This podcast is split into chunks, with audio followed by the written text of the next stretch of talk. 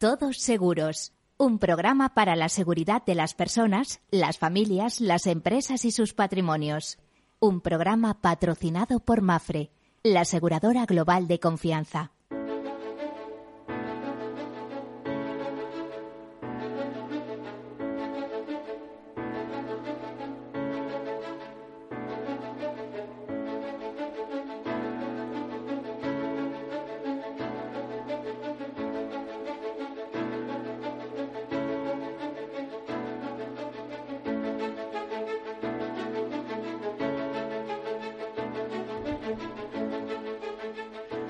Mediodía o buenas tardes, como deseen. Bienvenidos, bienvenidos a nuestro programa en el que clave de seguridad, seguros, previsión y prevención hablamos o tratamos de riesgos, de todo tipo de riesgos, personales, institucionales, eh, familiares, eh, empresariales, eh, de todo tipo, sinceramente. Bueno, ya saben que este es el tiempo, como les decía, de la seguridad, de los seguros, de la previsión, de la prevención.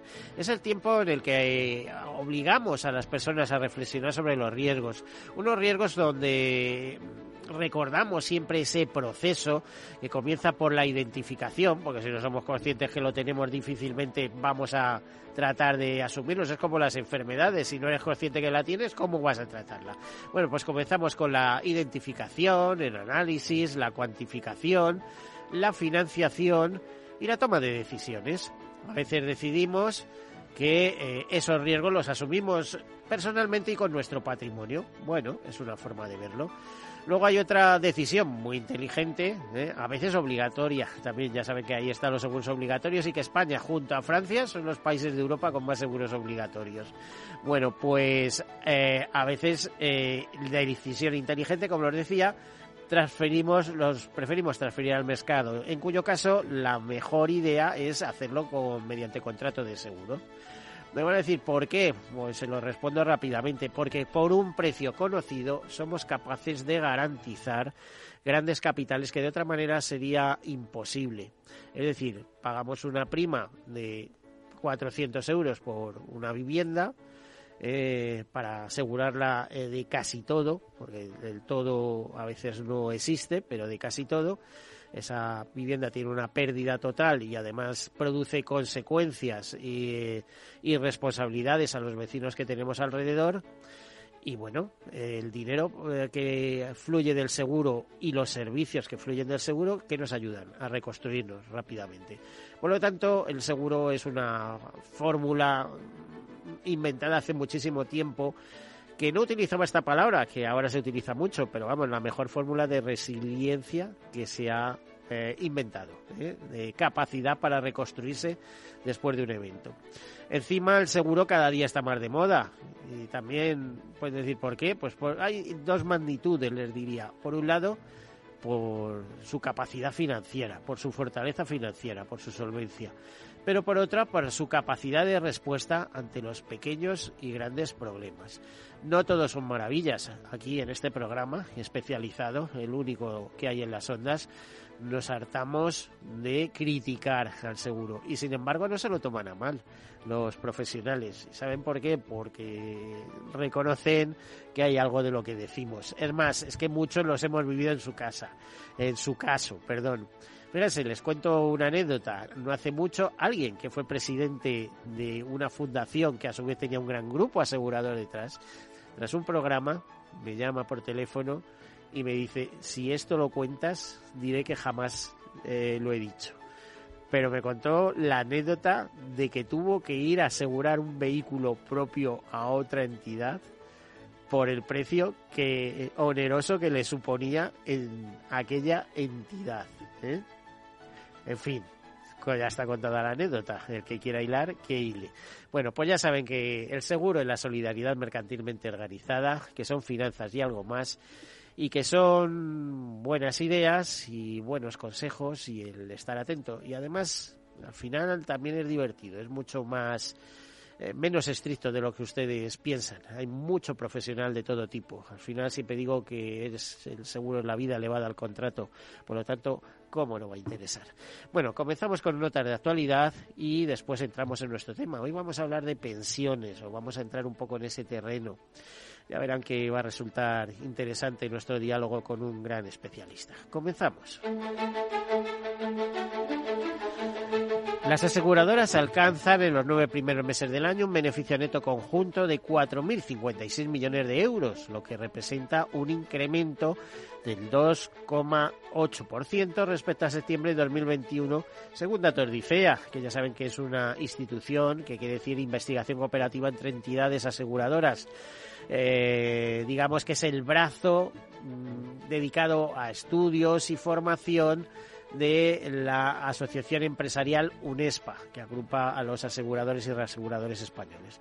Bueno, nos dicen que esta cifra de 4.056 millones de euros de beneficio hasta septiembre se corresponde a un resultado de la cuenta no técnica del 9,2% de las primas imputadas de negocio retenido frente al 9,36% de hace un año.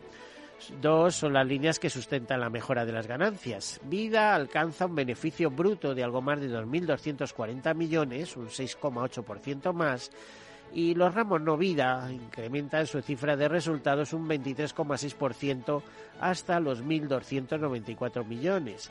Además, la menor siniestralidad en multirriesgos, ¿eh? porque la tormenta Filomena ya saben que fue terrible, pero eh, a lo largo de este año no hemos tenido una situación similar, hace que el beneficio, en el caso de los multirriesgos, se recupere un 43%.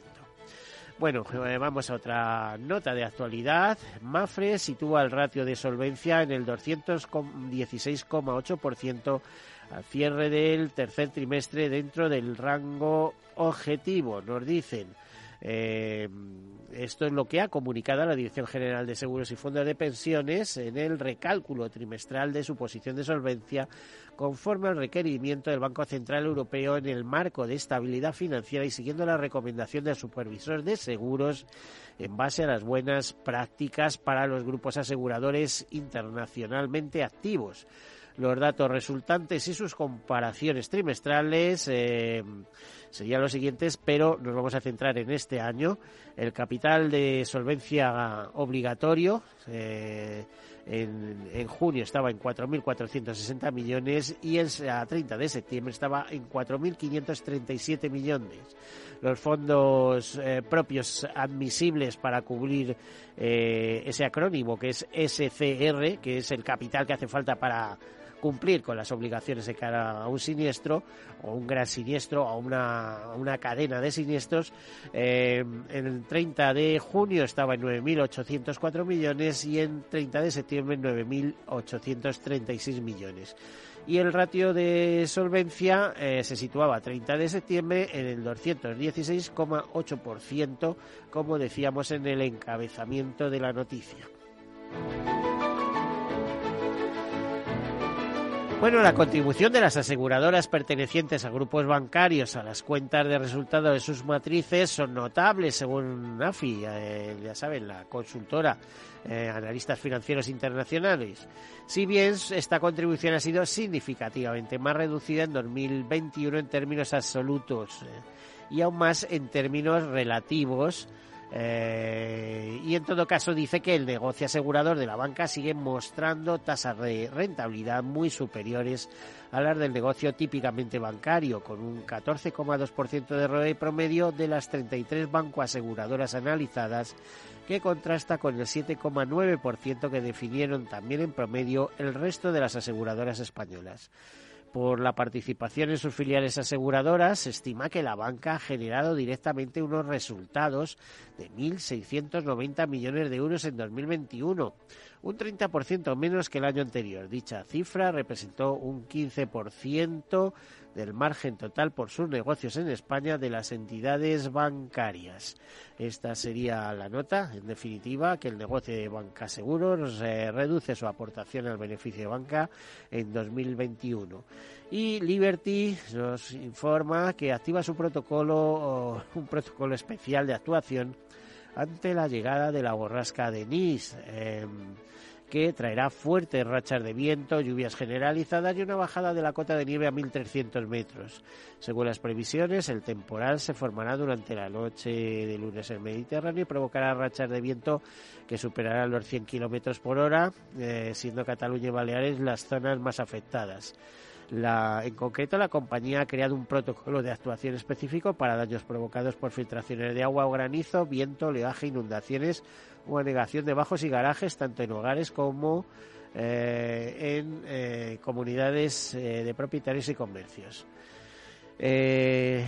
también nos hablan de daños a vehículos a causa del viento, del impacto de objetos desplazados por el viento o por el efecto de granizo, que tendrán cobertura directa en los casos de todo riesgo aplicando la franquicia que tenga contratada. Aparte de eso, da una serie de eh, recomendaciones. Ya saben que tenemos una semanita por delante que en cuanto en lo que se refiere al tiempo, pues va a ser de la marinera. Y bonifica con hasta un 6% el traspaso de planes individuales de pensiones. Pero ojo, que tiene truco. Ahora se lo explico cuál es el truco.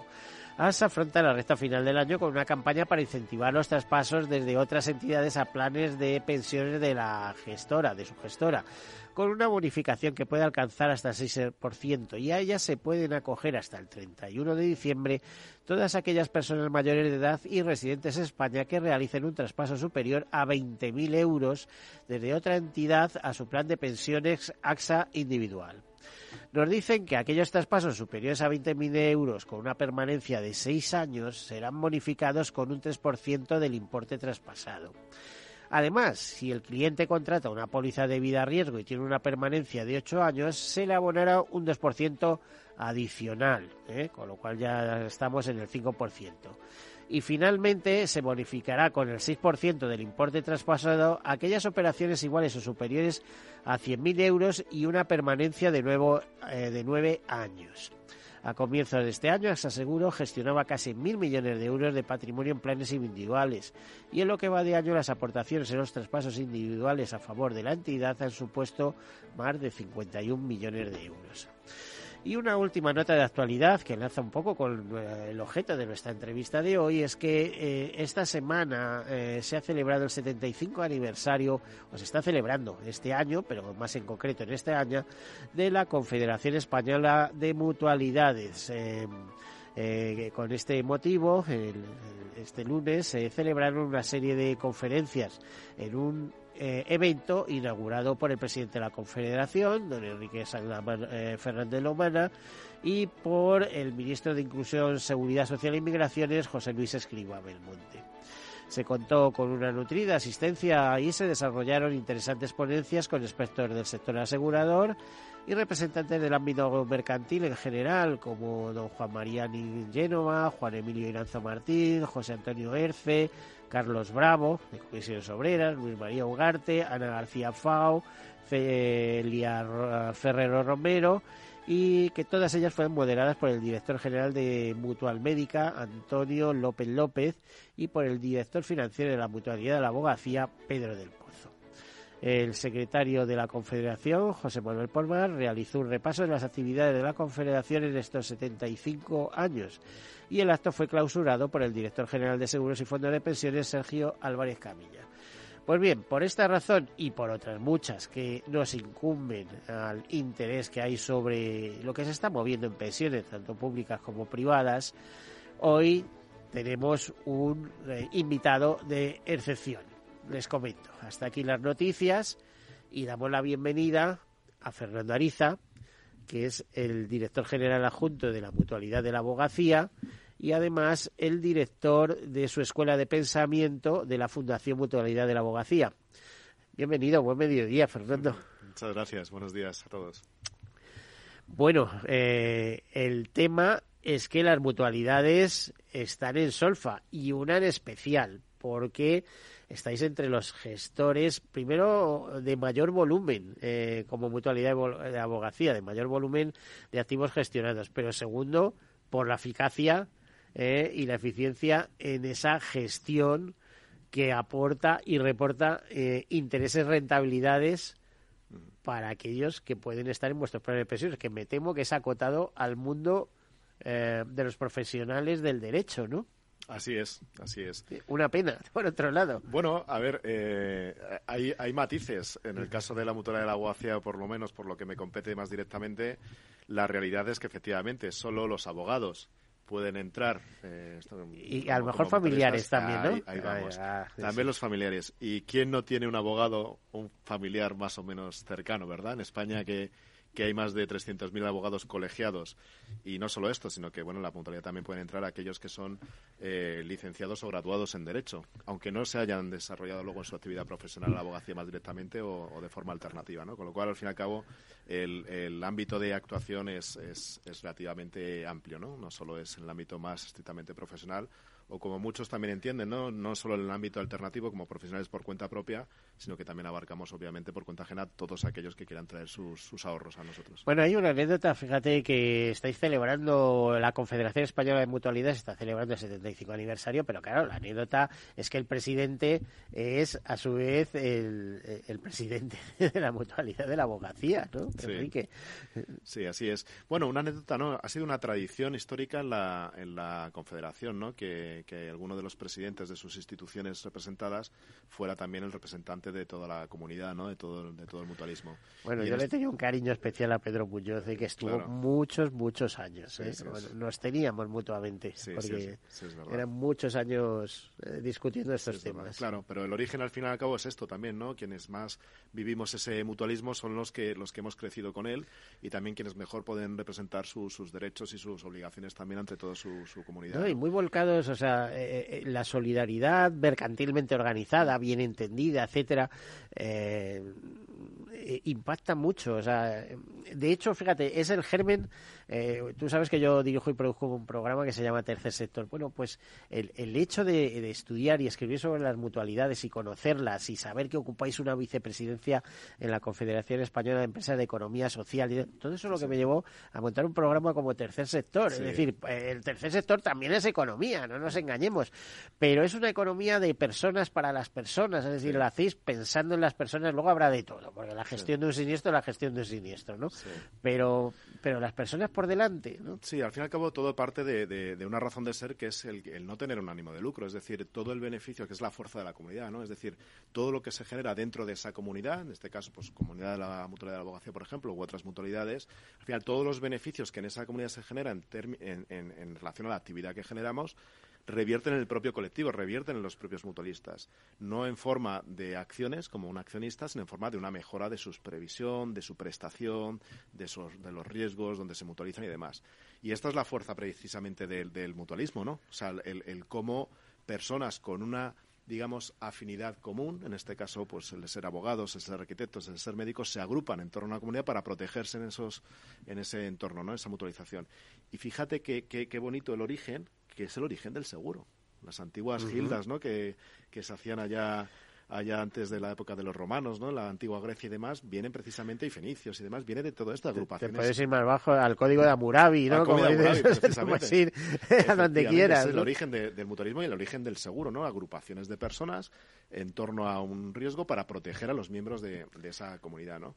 Y es algo que el espíritu del seguro, no solo de las mutualidades, es el que debe mantener. Por eso, cuando alguna vez oímos que, que bueno, que el propio seguro pues genera ineficiencias o no protege adecuadamente a problemas sociales y demás, pues estamos contradiciendo precisamente ese espíritu de, mutualizar el bueno, pues fíjate, si nos están escuchando de alguna fintech, o mejor dicho, insurtech, ¿eh? eh fintech, en América Latina, por ejemplo, son todos, pero bueno, insurtech en España hacemos más claro.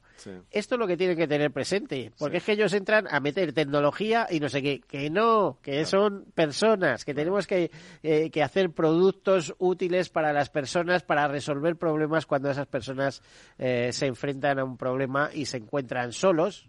Y si tienen seguro, ya no están tan solos. Ahí tienen una solución. Sí, pero aquí, Miguel, hubo un debate en, su, en sus orígenes y yo recuerdo cuando Lemonade explotó, explosionó esa, esa forma de hacer las cosas diferente y se, se, se, intuía casi como que podía ser el fin del seguro en, en, favor de estas otras plataformas, ¿no? Pero es verdad que hay... Ni tú ni yo lo veremos. si, el seguro está basado en una idea y las ideas no hay...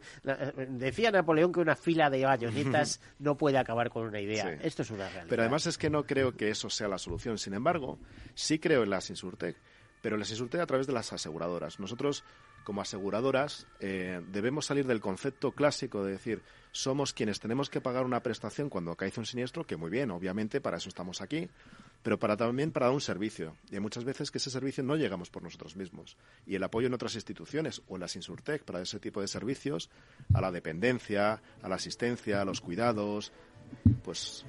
Fernando, seguimos profundizando en esta idea, pero a vuelta de publicidad. Muy bien.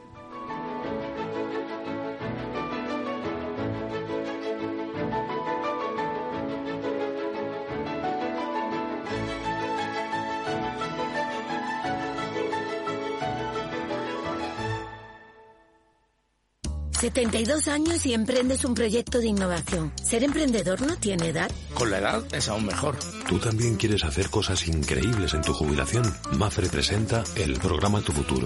La gestión de planes de pensiones que se adapta a ti ahora hasta con un 4% de bonificación por traslado. Consulta condiciones en tu oficina Mafre o en mafre.es. Nos llamamos FIAC Seguros. F-I-A-T-C. Cinco letras que para Carmen significan fuente ilimitada de absoluta tranquilidad y confianza. Y para Luis es más. Familia ilusionada se amplía y todo cambia. Nuestras letras significan muchas cosas distintas para que cada uno sienta que tiene el seguro que necesita. FIAC Seguros. Cinco letras que dan tranquilidad. Conócenos en fiac.es. Mi jubilación, el fondo para el máster de mis hijos, la hipoteca de la casa, vender o no vender el apartamento de la sierra, las acciones, el máster, la jubilación, el apartamento, las acciones, la jubilación, el máster, la hipoteca. Cariño, ¿estás bien? ¿Quieres que coja el coche yo? ¿Necesitas ayuda para el asesoramiento de tu patrimonio y tus finanzas? AXA Exclusive te ofrece asesoramiento patrimonial y financiero personalizado. Entra en axa.es barra exclusive e infórmate. AXA Exclusive, reinventando el asesoramiento patrimonial y financiero. Hey, asistente, busca cómo invertir ante la subida de tipos. Hay aproximadamente 37 millones de resultados. ¿Quieres que los lea? Uf, mejor que no. Puedes seguir buscando entre millones de contenidos, pero un asesoramiento de calidad solo te lo dará un especialista. En Renta 4 te ofrecemos un servicio de asesoramiento gratuito siempre que lo necesites. Entra en r4.com y descubre cómo te podemos ayudar. Renta 4 Banco. ¿Quieres más? Los viernes en Capital Radio te proponemos descubrir y comprender las estrategias de empresas con éxito que servirán de inspiración y ejemplo para la tuya. Escucha Metaempresas, un programa presentado por Andrés Arenas con la presencia y los consejos de expertos en distintas áreas y profesores de reconocida trayectoria. Todos los viernes a las siete y media de la tarde, Metaempresas, Capital Radio.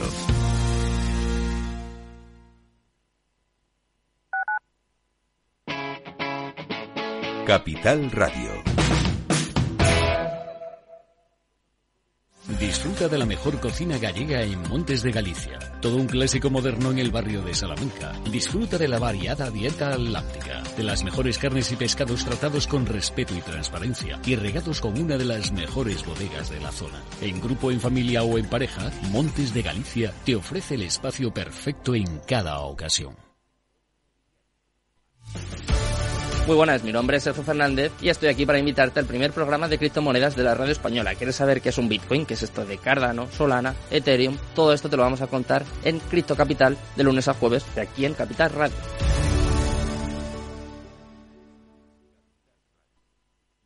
Esto te estás perdiendo si no escuchas a Luis Vicente Muñoz en Capital, La Bolsa y la Vida.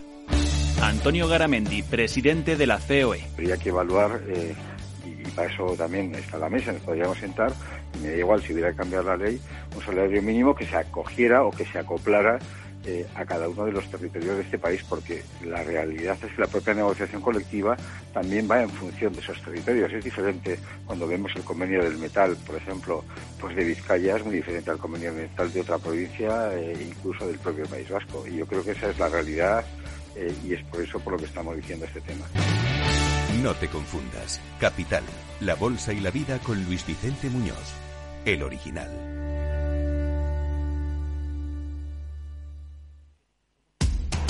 Información, análisis, previsiones, recomendaciones, todo lo que necesitas saber para tomar tus decisiones de inversión en Mercado Abierto, de 4 a 7 de la tarde con Rocío Arbiza, Capital Radio.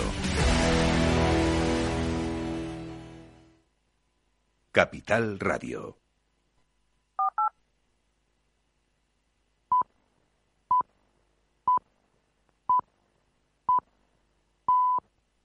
Todos Seguros, un programa para la seguridad de las personas, las familias, las empresas y sus patrimonios. Un programa patrocinado por Mafre, la aseguradora global de confianza.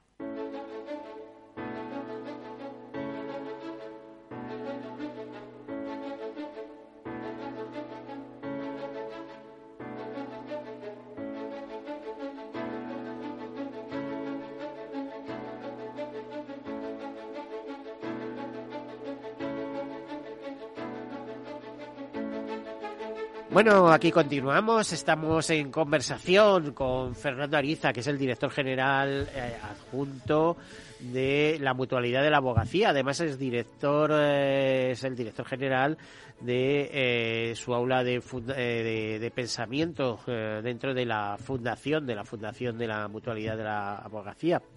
Estábamos dándole vueltas a lo que es una mutua, por la importancia que tiene.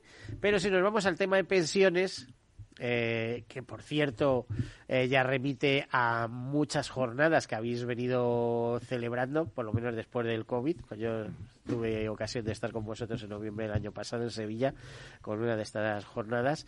Em, decirte o preguntarte dos cosas.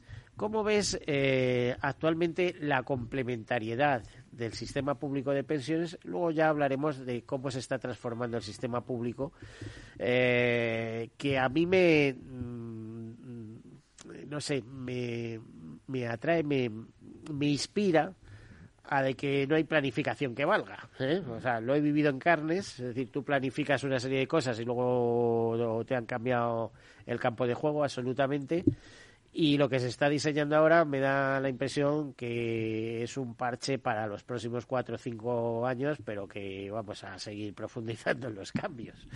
Eh, pero no del sistema público. Ahora mismo vamos a hablar del privado, de la complementariedad desde, desde de las pensiones, del papel que podéis jugar vosotros después de eh, que el sistema individual de planes de pensiones quedara laminado y bueno, que parece que los planes de promoción pública eh, del sistema empleo eh, para las empresas pues pueden tener un gran desarrollo en perspectiva, que luego ya veremos si eso se materializa.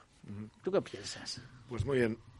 Yo creo que, efectivamente eh, tenemos que tener un papel fundamental en toda esta transición hacia una buena planificación financiera, una buena planificación de, tu vejez, al fin y al cabo, ¿no? Mm, si, hablamos del largo plazo, también del corto plazo, ¿no? Porque hemos visto que nos ha atropellado una pandemia que nos ha cogido a, casi la mitad de los españoles con menos de 500 euros ahorrados de, media, con lo cual eso, ese drama, a través del ahorro de corto plazo o de medio plazo, también se puede evitar. Un corto plazo que, obviamente, eh, si las cosas van relativamente normal, en algún momento se debería convertir ese ahorro también en previsional, no solo precautorio. ¿no? Pero efectivamente yo creo que siempre me fundamento en un reciente informe de, la, de la OCDE en el cual establece que, la pensión ideal, en el marco europeo especialmente, que es lo que nos, más nos atañe, eh, debería ser un 50% compuesta por ese pilar 1, ¿no? ese pilar público, un 30% del pilar 2, pilar de, de empleo, de empresas, y otro la previsión individual. Ese sería el 20%, ¿no? Y sobre esto estamos muy lejos, porque en España casi el 80% de la pensión respecto al último salario es eminentemente pública, ¿no? Estamos muy lejos. Sin embargo, las mutualidades ahí sí hemos conseguido conectar a través también a lo mejor de la propia fidelización y del propio compromiso, ¿no? Y ese sentimiento de comunidad que antes aludía, porque realmente también se utiliza como vehículo para aportar como complementario. Es decir, también es verdad que son colectivos mayoritariamente de autónomos y necesitan también complementar una pensión que es especialmente reducida para el caso de los autónomos en España, tanto de régimen general como eh, los regímenes alternativos. ¿no? A ver, rescato aquí una noticia, tú fíjate cómo está el tema de las pensiones, que según el Observatorio del Ahorro Familiar, la mitad de la población entre 55 y 64 años siente incertidumbre por su futuro financiero es que hay mucha gente que está pensando en jubilarse y dice, bueno, y con esto eh, pues ya estupendo. Y ojo, eh, que las pensiones son como son y te tienes que ajustar. Eh. O sea, no hay ninguna alegría. Fíjate que tú hablas del 80% de sustitución, que yo te diría sí, dependiendo del sueldo que tienes, claro. O sea, si ganas mil euros, la sustitución es del 100% prácticamente. pero cuando ganas 30.000 ya no es el 100%. Y cuando ganas 40.000, menos. Y si eres autónomo y tienes la cotización aquí o allá, aunque ahora el sistema se ha reformado, que entre tú y yo yo no sé si es para bien o para mal. Mm. O sea, para bien para la seguridad social porque va a recaudar más, pero la presión que se ejerce sobre los autónomos es brutal. ¿eh? Y, al final también lo van a sufrir las, los ahorros complementarios, porque si tú destinabas a 500 euros a pagar la seguridad social y 500 euros a ahorrarlos en un plan individual, por ese 50-50 que tú estás diciendo, el segundo 50 se acabó. ¿eh? Vas a tener que pagar directamente mil euros a la seguridad social y el 50% a complementar, pues que como que no, como que no va a dar y además no interesa, porque con una deducción de 1.500 euros, pues ya me dirás tú, ¿no? Eh, no sé cómo lo ves. Sí, así es. Mira, yo, yo eh, vuelvo a aludir a lo que has comenzado con la, con la cuestión de, de, ese titular, ¿no? Del Observatorio del Ahorro Familiar de la Fundación Mutualidad de Abogacía, en el cual se refiere que es verdad que las principales, eh, digamos, incertidumbres en torno al ahorro y en torno a ese, esa, esa previsión para esa última etapa vital se produce, curiosamente, no una vez alcanzada esa, esa edad, esa edad de jubilación, sino precisamente el periodo anterior. Y es que creo que eh, tenemos que eh, poner un poquito más de foco en la planificación financiera, pero no solo de las cuestiones más financieras, sino también de las biométricas, porque las incertidumbres financieras que tenemos todos como ciudadanos se adicionan las biométricas, es decir, cuánto voy a vivir y qué calidad de vida voy a tener. Como es tal la incertidumbre que nos rodea en ese entorno, tenemos una necesidad de tener y que todo nos parece insuficiente, que incluso es otro de los grandes dramas que las aseguradoras también eh, tenemos que tener en cuenta, que una vez que llega la, edad de jubilación hay que saber cómo administrar esos ahorros. Porque la gente que tiene ahorros, que las hay también, no sabe luego qué hacer con esos ahorros o cómo administrarlo precisamente por esas incertidumbres. ¿no? Entonces yo creo que eso es muy importante que nosotros fomentemos esa cultura, pero con esa perspectiva también biométrica y no solo financiera, que es la que más acostumbrados estamos a escuchar. A ver, Fernando, ¿tú eres actuario? Sí. ¿Tú qué opinas de eh, concertar una renta vitalicia, por ejemplo, con tu plan de pensiones? Concertar una renta vitalicia y que a lo mejor a los tres años fallezcas y, y no haya resto, digamos, para los familiares. Bueno, pero es que, eh, a ver... A ver, a ver, a ver, a ver cómo me explicas esto, porque es que yo se lo he oído en palabras de un actuario. Vamos, yo una renta vitalicia no me la hago ni de guasa, ¿no? A menos que hagas una serie de prevenciones. Decir, quiero una renta vitaliza para la cabeza uno. Quiero, en caso de que me muera yo, que pase a mi mujer. En caso de que se muera mi mujer, que pase a mis hijos. Bueno, pues entonces alguien lo disfruta. Pero si no, es que hay algunas fórmulas cerradas que son para echar eh, de comer aparte. Vamos a ver, en primer lugar, en España prácticamente el casi el 100% te diría. Eh, son todo rentas financieras o, vitalizas, pero con contraseguros de fallecimiento. Eso sí, rentas financieras. La banca, además, lo que ofrece son bancos financieros. Te lo dicen claramente. Esto es una renta financiera. pero, permíteme ser un poquito agudo con, esto. Eh, no es ya que nosotros queramos eso, que puede que ser que también es un tema cultural que ahora entramos, ¿no?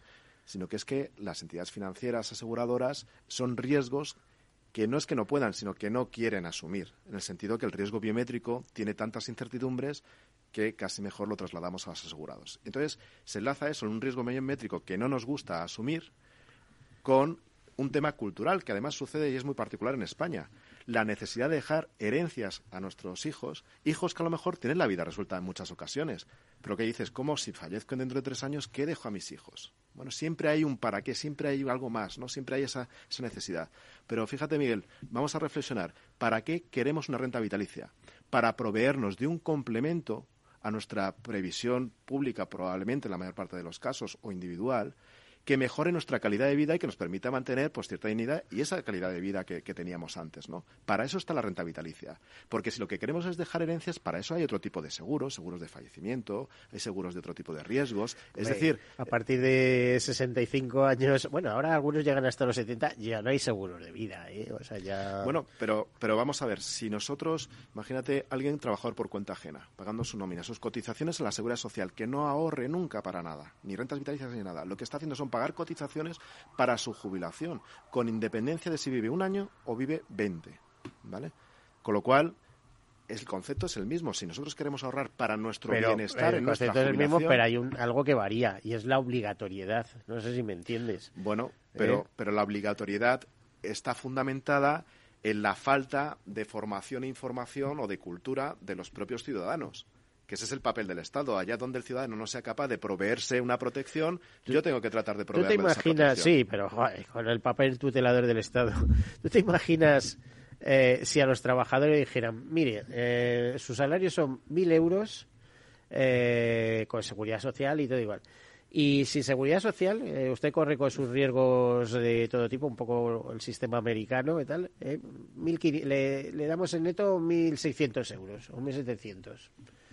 ¿qué dirían los trabajadores si tuvieran eh, capacidad de elegir? Eh? y ellos hicieran... Claramente, en España mayoritariamente cogeríamos los 1.500. Yo tendría que hacer la reflexión individual que qué haría, ¿no? Mm. Claramente en otros países, probablemente no. países nórdicos donde la cultura de que el Estado te provea con grandes impuestos está eh, asumida. ¿no? De todas formas, creo que es un, es un tema mm, básicamente cultural de saber organizarnos. Mientras no, no reforcemos esa base, la verdad es que estaremos un poquito desnortados. ¿no? Bueno, eh, en cuanto a los eh, mm, planes privados eh, de promoción pública, te decía, mm, los ves en un arranque inmediato y demás, porque yo escribía un artículo estos días de atrás y me hacía mucha gracia fijándome, pero bueno, vamos a ver, están impulsando o quieren impulsar los planes de promoción pública o los planes de, de empresa, de, de ahorro de empresa, y el propio Estado, que en su día se comprometió a, hacer aportaciones, y esto lo sabéis porque habéis tenido, creo, unas recientes jornadas sobre esto, hacer aportaciones a los funcionarios. Estamos hablando en este país de tres millones de funcionarios, algunos de la Administración Central, otros de las privadas y tal. Pero en la Administración Central, por ejemplo, lleva un montón de años sin hacerse aportaciones a los planes de pensiones. ¿Qué pasa? Que es el propio Estado el que no cree en los planes de pensiones y se los quiere meter eh, con calzador a las empresas. Pues a ver, yo, yo creo que lo del Pilar 2, los planes de, empleo, de empleo, es una buena idea en su origen. Es algo que incluso como sociedad estábamos demandando de alguna forma, ¿vale? En el sentido de que eh, es algo muy extendido en otros países, que funciona bien, la clave está en cómo se articule todo esto. Y en un país que es un país de pymes, que no es un país de grandes empresas, porque pues es verdad... Es que 99.8 eh, pymes o micropymes. ¿eh? Exactamente. O sea, empresas de menos de 250 trabajadores. Efectivamente. Entonces dices, bueno, entonces, ¿cómo articulamos esto? Que está funcionando en otros países, pero claro, con un tejido empresarial muy diferente, muy potente, ¿no? A ver, a ver, a ver, a ver. Y, y lo de está funcionando tú, que eres un experto, está funcionando en otros países entre comillas porque en el Reino Unido, que es el que se pone como ejemplo siempre, hay unas bolsas de pobreza entre jubilados increíbles, ¿eh? que el Estado tiene que complementar las escasas pensiones, que son pensiones que equivalen a 800 euros, una cosa así, porque no llegan, porque no, no han tenido cotización, no se han marchado o... Pero Miguel, pero volvemos, perdóname, volvemos al equilibrio. Y el equilibrio tiene que ser parte de la pensión que recibes una vez jubilado, pensión pública pero también un colchoncito que proceda de los planes de empleo y otro de tu previsión individual. Solo en el complemento de los tres pilares encontraremos una pensión digna. Un pilar solo como el que tenemos ahora en España no funciona, un pilar uno no funciona. Un pilar dos que no está bien estructurado o que el tejido empresarial no permite su, su potencial desarrollo, tampoco sería a lo mejor la solución. Por eso es importante complementar también con ese otro pilar tres complementario. ¿Tú crees que la, empresa española está? Porque los que pueden tenerlo, las grandes empresas, ya todos tienen articulados planes de, pensiones de empleo. Pero las eh, empresas medianas y pequeñas, ¿tú crees que están por la labor de eso? Ahí va a haber mucha negociación con sindicatos, etcétera, pero cuando le digan al trabajador lo de siempre, ¿eh? es que un 3% de su subida lo vamos a destinar a un plan de pensiones. Mire, yo tengo que comprar el pan todos los días y he visto que se me ha puesto el doble. Efectivamente, esto en sus orígenes hablaba de si se hacía obligatorio o no o al menos cuasi obligatorio, ¿no? Como en otros países. Sí, como el Reino Unido. el, ejemplo es el Reino Unido. Claro, bueno, pero es que en este sentido está funcionando. Otra cosa que la pensión luego resulta insuficiente y tiene que ser complementada de otra forma, ¿vale? Pero en planes de empleo sí es real que está funcionando también el tejido empresarial, es absolutamente diferente, ¿no? Pero claro que, veo esa, esa, esa, esa, situación, ¿no? De que, de que para la empresa es un esfuerzo, que no puede ser a lo mejor un esfuerzo inmediato, porque no deja de ser un salario diferido de alguna forma, ¿no? Pero tiene que si se hace de forma progresiva y se mm, con unas, unas digamos, unas medidas fiscales, unas ventajas fiscales para las propias compañías también que fomenten ese desarrollo, es decir, que tengan una recompensa ese esfuerzo de ahorrar para sus empleados. Y desde el empleado se percibe que eso es un valor, que eso es otra, que el empleado no siempre percibe que eso es un valor, eso es salario diferido, ¿eh? ese, ese, ese, ahorro en el largo plazo no, lo percibe. Y eh, además con los cambios que hay de empleo, con, la, ah, con el poco empleo fijo, digamos, ¿no? la temporalidad, el estar traspasando de un plan a otro. Los... absolutamente. y bueno, o sea, esto eh, no sé, dibuja un panorama, mm, primero, que todo esto se irá implementando lentamente y con el tiempo. Segundo, hay mucho follón, ¿eh? Mm. Mucho follón mientras eh, lo que prime en este país sean pymes y en eso estamos. Pero Miguel, eh, yo creo que, que, debemos ser positivos en todo esto. Es decir, por lo menos es mi, mi, mi espíritu, ¿no? Es decir, ¿es una buena idea o no que haya Pilar 2? Porque con que haya algunos ciudadanos. Lo que es buena idea es que haya ahorro. Lo que no es tan buena idea es que esté tan atacado. ¿eh? Dime por qué no te dejan ahorrar más de 1.500 euros en planes de pensión. dime, dime por qué.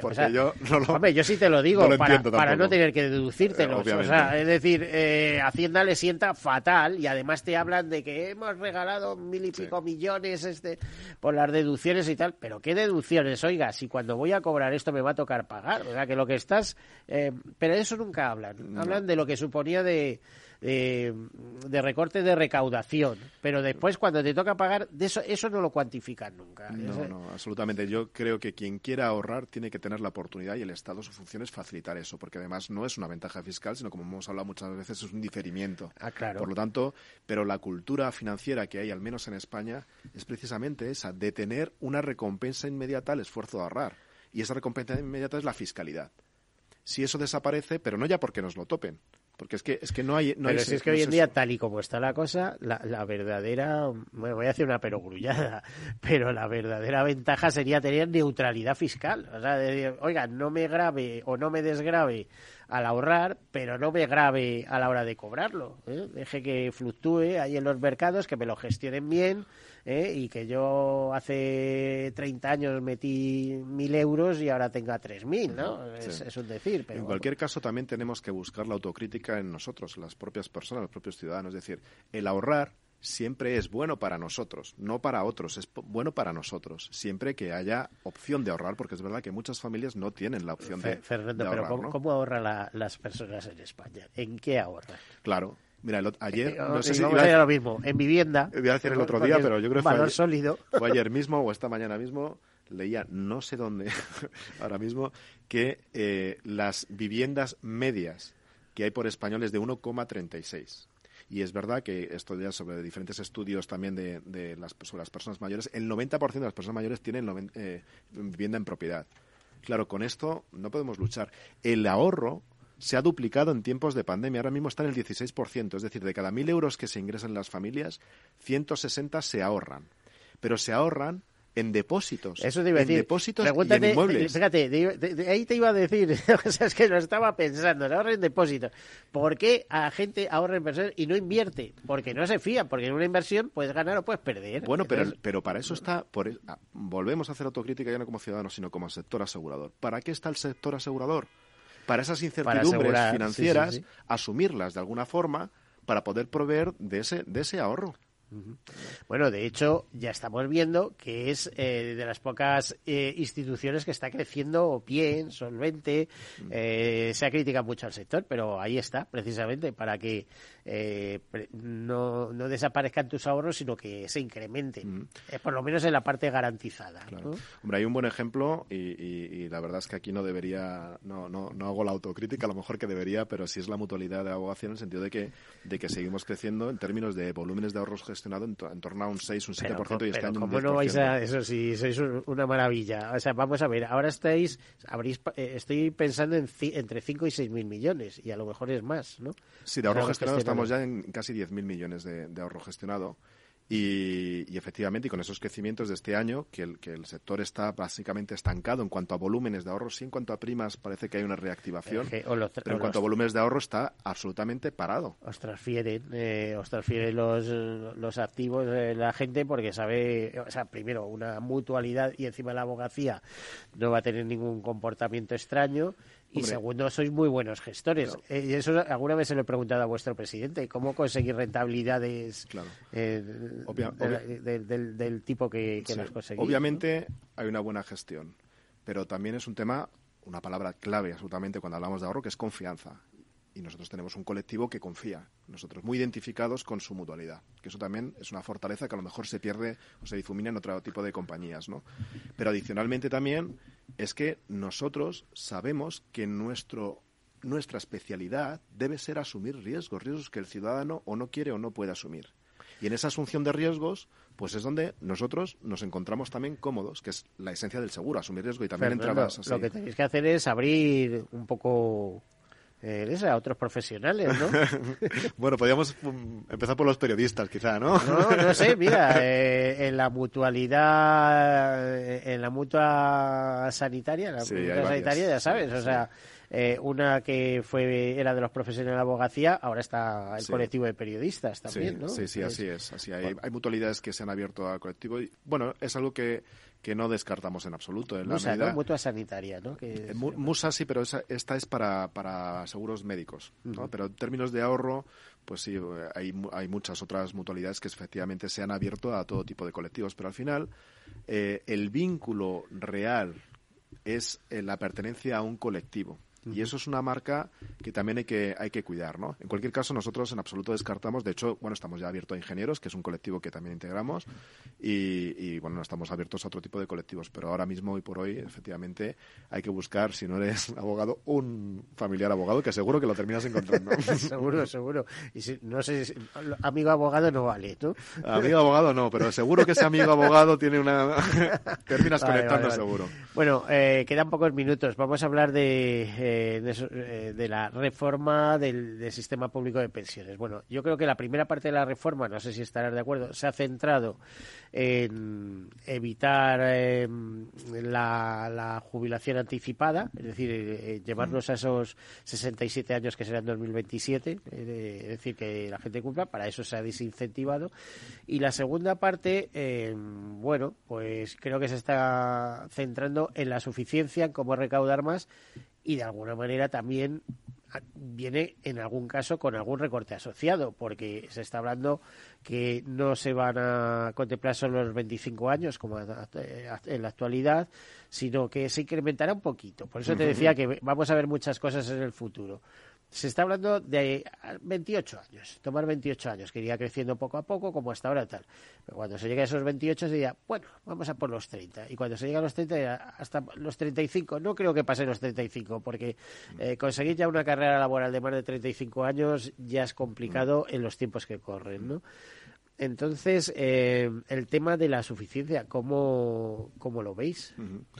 Pues mira, yo creo que, que las, las reformas que hasta ahora se han hecho parten también de una, también volviendo a poner en positivo las cosas, parte de un acuerdo todo esto, ¿vale? Del Pacto de Toledo, que por fin hubo acuerdo. Es una, una, noticia que debemos celebrar, ¿no? Es verdad que luego el cómo se ha articulado pues hombre, yo creo que cada español, ¿no? Tiene, ahora que estamos en de mundial, cada uno tiene una idea, igual que las alineaciones de Pero hablábamos de planificación. ¿Cómo vas a planificar si te están cambiando esto continuamente? Efectivamente. tiene que ser dinámico, eso acuérdate que ser dinámico. Mira, además, además eh, Miguel, las exigencias de Bruselas vienen precisamente por esto, por decir, vamos a establecer un marco común y un marco que se regule automáticamente, pero que las reglas de juego la tengamos todos claro.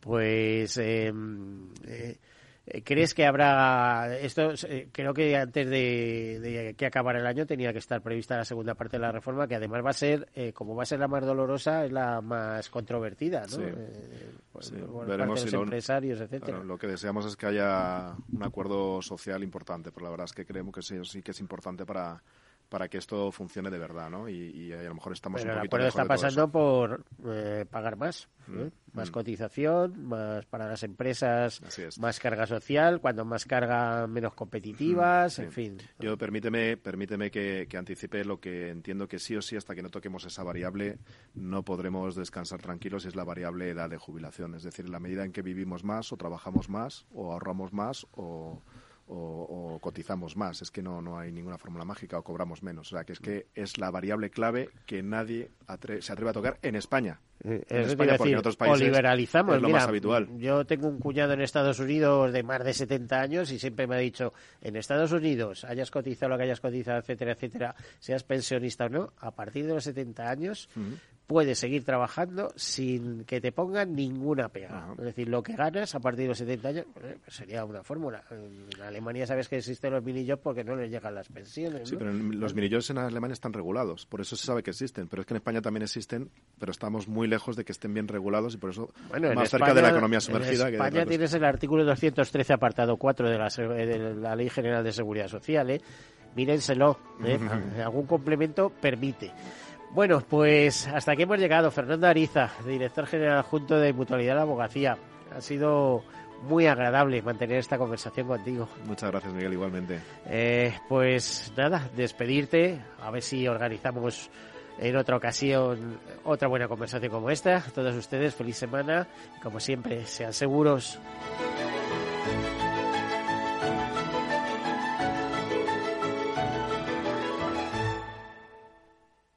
Más que jubilado y más de 40.000 seguidores. No hay quien te pare, ¿verdad? La edad para mí no tiene límites. ¿Tú también quieres hacer cosas increíbles en tu jubilación? Mafre presenta el programa Tu Futuro. La gestión de planes de pensiones que se adapta a ti ahora hasta con un 4% de bonificación por traslado. Consulta condiciones en tu oficina Mafre o en mafre.es. ¿Qué opinas del chalet de la playa? ¿Que no es momento de vender? ¿Y qué fondo es mejor para el máster de Laurita y Juan? Ok, ¿y si me pasa algo, qué hacemos con la hipoteca? ¿Con quién hablas? ¿Me dejas dormir? Con nadie. Menos consultar con la almohada y más asesoramiento profesional. AXA Exclusive te ofrece asesoramiento patrimonial y financiero personalizado. Entra en axa.es barra exclusive e infórmate. AXA Exclusive, reinventando el asesoramiento patrimonial y financiero. Sí, sí quiero. Quiero tener siempre disponible a un buen equipo de abogados. Quiero tener un servicio telefónico de asistencia jurídica ilimitado. Quiero expertos que defiendan mis derechos como consumidor y como ciudadano. Quiero ARAC. ARAC. Lo nuestro es defender lo tuyo. Contáctanos en arac.es en el 992 2095 o consulta a tu mediador. Al mal tiempo Mala helada. El cambio climático lo ha cambiado todo y los riesgos son más y más imprevistos, como las lluvias, las heladas o el pedrisco. Por eso necesitas un buen seguro agrario. Contrata tu seguro de uva de vino, ahora con 10 puntos porcentuales más de subvención. Agroseguro. Trabaja sobre seguro.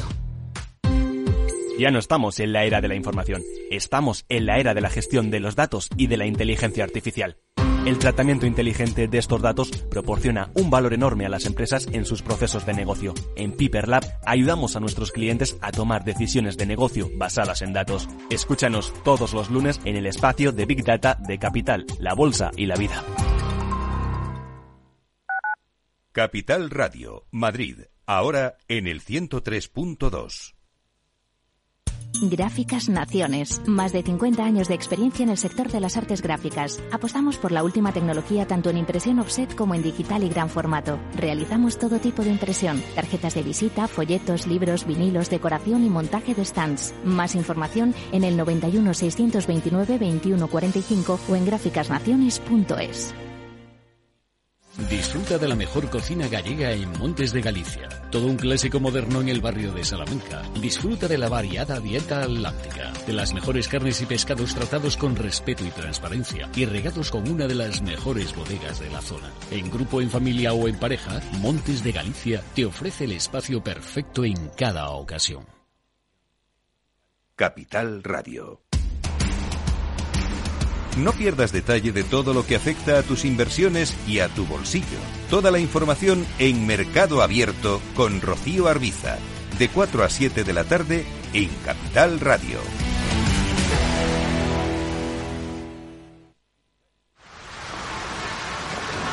¿Has vuelto a los atascos?